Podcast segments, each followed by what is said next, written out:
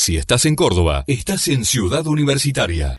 Realmente es eh, muy importante lo que ocurre con diferentes temas que atraviesan la sociedad argentina, ¿no?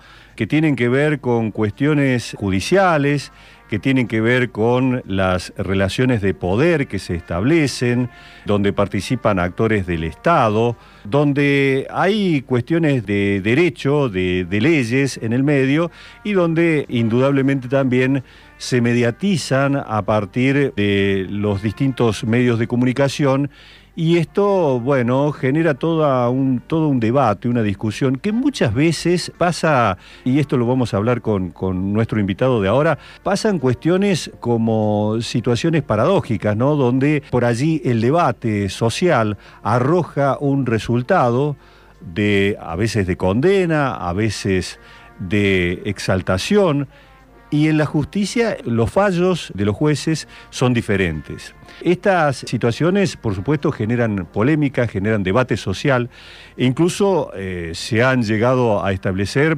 algunas situaciones donde estas confrontaciones han modificado en un punto o en otro situaciones que se plantean en diferentes ámbitos. Esto es, me parece, un poco el contenido o parte, mm, una parte muy pequeña del contenido que va a tener en el ámbito del posgrado de la Facultad de Derecho, que está trabajando mucho y bien, ¿eh? lo, debemos resaltar, este curso sobre relaciones entre el poder, el derecho, la jurisprudencia y los factores de presión en Argentina, y que es dirigido por el docente y prestigioso abogado Miguel Ortiz Pellegrini, con quien ya vamos a hablar. Miguel, ¿cómo le va? Buen día. Hola, ¿qué tal? Buen día. Bueno, hoy en su rol de docente y coordinador de este, de este curso, no este, en su faz política, en, su desarrollo como exfuncionario, como ex Aunque no se pueden separar esas cosas. No, por supuesto que no, por supuesto que no. Le agradecemos mucho estar en comunicación, en esta comunicación. Miguel, ¿cuáles son los aspectos centrales que va a tener este curso? Miren, este, primero muy agradecido por, por esta nota, esta comunicación. Segundo, eh, fruto de mi experiencia que ya lleva cerca de 40 años en materia jurídica, he ido recogiendo eh, a través de los años, en la cátedra, en la profesión, incluso en la actividad política, la vivencia de cómo los factores de presión, que en general se estudian bajo las influencias que ejercen sobre el poder legislativo, eh, por ejemplo, los partidos políticos, los sindicatos, las asociaciones profesionales, este, en general grupos empresarios, digamos que incluso, por ejemplo, en Estados Unidos los factores de lobby están reglamentados, en Argentina existen pero no están reglamentados. Estas situaciones, llamémosle lobby, hacen eh, variar las resoluciones judiciales tanto como las relaciones del, las resoluciones del Congreso. Y en esto tiene también una enorme importancia la prensa, ustedes los periodistas, porque por cierto que ustedes conocen que una causa que se eh, debate en el a sala cerrada en tribunales este, es muy distinta de aquella que ha tenido un amplio conocimiento público. Eh, toda esta circunstancia hace que eh, ya el año pasado organizamos un primer curso de posgrado que se llamó el poder de, las relaciones entre poder y derecho, eh, que salió muy exitoso por, por, los alumnos que tuvimos y por los trabajos realizados. Y nosotros sostenemos de que el estudio del derecho solamente desde el punto de vista teórico resulta, en mi criterio, incompleto. Y entonces tratábamos de, en la facultad, de cubrir este vacío por ahora con este posgrado. Pues es evidente, es evidente, y eso no hace falta más que leer los diarios o escuchar la TV o la radio, como ustedes, como un caso judicial que, que ah, digamos, preocupa a la comunidad y que por estas razones tiene amplia difusión, tiene un tratamiento, llamémosle privilegiado, que en la práctica también puede tener influencia enorme en su resolución. Eh, es así que entonces comenzamos primero por escribir un libro sobre esto, el último de mis libros que, que se presenté para este curso el año pasado, y después este, la verificación con, con la realidad, con, con este curso vamos a analizar jurisprudencia, por ejemplo, mire, el tratamiento, a mí me parece un caso interesantísimo de Lula, donde llegó a ser condenado y ahora está absuelto. Este, y, y entonces, ¿por qué ocurrió esto? Bueno, mire, hay una enorme cantidad de circunstancias muy interesantes para analizar, este, desde por qué la condena, la actuación del juez, los fiscales, lo que pasó después, etcétera, y la solución o la resolución de la Corte Suprema de Brasil que lo que lo que lo absuelve, ¿no? Una presión popular este, muy importante y los medios, los medios en su mayoría aquellos este, medios hegemónicos de Brasil en contra del expresidente Lula, ¿no? Bueno, por supuesto. Te ve allí entonces cómo este este proceso judicial tuvo una efectiva este, presión de distintos sectores, digamos muy parecido a los lobbies legislativos y, y por citarle otro caso este, exterior, este, el caso Trump, por ejemplo. Trump este, eh, está prácticamente denunciado por, por este, incitación a la violencia con este tema de la toma del Congreso, muy, muy actual. Y cómo no llegó a obtener una sentencia judicial porque en su momento este, la Cámara de Senadores evitó el juicio político. Este es otro caso digamos, en términos generales, pero mire, en la Argentina tenemos un caso que me parece paradigmático, ¿no? Vudú. Es decir, Vudú es, un, funcionario, nada menos que vicepresidente, que fue condenado, está condenado por una por una sentencia judicial y de nada menos que de la Corte Suprema, y, y fíjese el tratamiento que ha tenido absolutamente diferente a todos este, los ciudadanos que están en igual situación, ¿no? Sí, se yo, yo puedo contar una eh, enorme cantidad de gente que está presa y que y que no tiene ningún tipo de tratamiento especial ni por el COVID ni por las relaciones familiares, etcétera, etcétera, etcétera. Es decir, esta situación, no quiero quedarme en cuestiones meramente políticas, también mm. está en los asuntos comunes, ¿no? Sí, yo eh, recuerdo eh, mucho el caso del asesinato de María Soledad Morales en Catamarca, por ejemplo, donde hubo una, una primera condena social, donde los medios este, tuvieron una opinión muy fuerte de condena hacia este, quien fue finalmente eh, acusado este, y juzgado, juzgado y luego condenado por esto.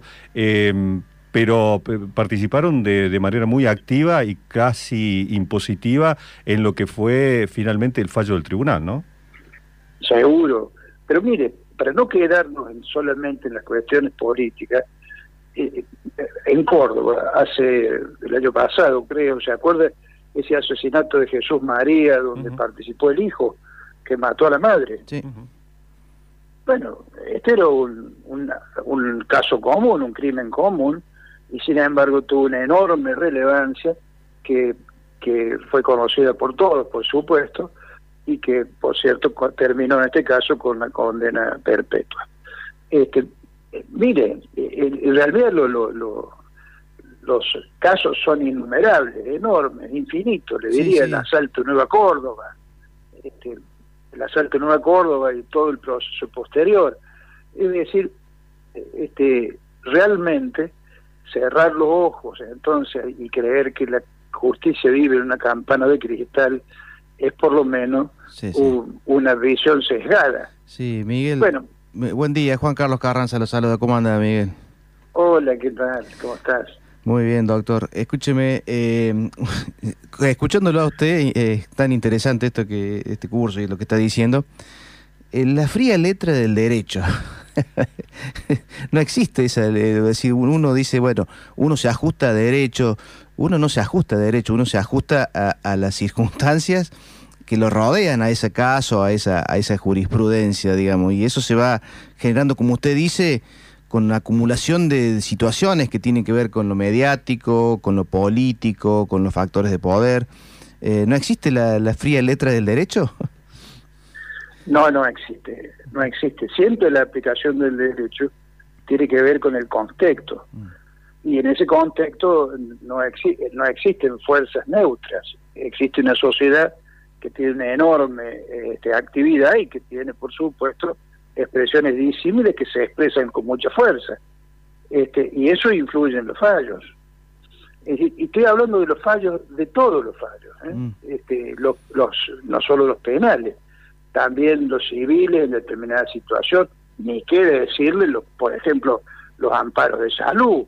Es decir, este, eh, el amparo de salud, mire, una cosa es la pandemia donde está en riesgo la muerte, pero hay otras situaciones de enfermedades este, mortales, tratamiento en el exterior, y todas estas cuestiones dependen mucho de la presión que se haga. Mm. Mire, este, es muy común, podríamos estar hablando un día, sí. pero sí, es, muy común, y yo recuerdo algunos casos míos, este, un señor necesitaba una operación en Inglaterra que era el único lugar en que se hacía. Y por supuesto la, la obra social no lo cubría y hubo una discusión sobre eso. Y, y, finalmente, digamos, cuando se llevaron todos los antecedentes y se pronunciaron organizaciones importantes, de la salud, de los médicos, etcétera, obtuvimos una sentencia favorable y el hombre fue a Inglaterra, se hizo eh, la operación que le prolongó la vida más de cinco años. Mm.